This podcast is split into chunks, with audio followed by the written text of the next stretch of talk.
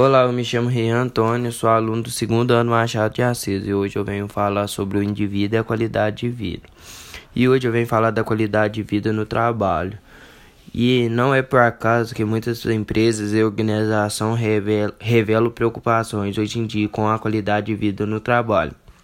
Como sabemos, é no trabalho que passamos muito do nosso tempo. Muitas vezes estamos mais cedo em contato com os colegas de trabalho do que até com a nossa própria família. Por estes motivos, a qualidade de vida no trabalho passou a ser vista como fundamental nos tempos modernos, quando nos referimos a trabalho. Referimos-nos às atividades desenvolvidas nas empresas, organizações, na escola, etc.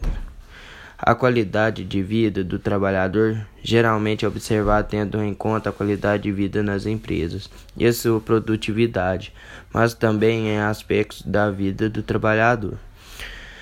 Não diretamente ligado ao seu trabalho, não obstante, obstante algumas polêmicas recentes usam a termi, terminologia qualidade de vida do trabalhador, deixando claro que a qualidade de vida não se limita somente ao local e ao momento do trabalho, mas também à relação com vários outros aspectos, designadamente a satisfação pessoal, o relacionamento familiar, as oportunidades de lazer, etc.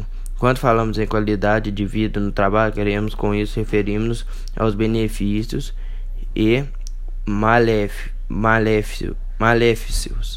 do ambiente de trabalho para o indivíduo. O objetivo é desenvolver ambientes de trabalho que sejam tão favoráveis tanto para o indivíduo como para a saúde econômica e organizações.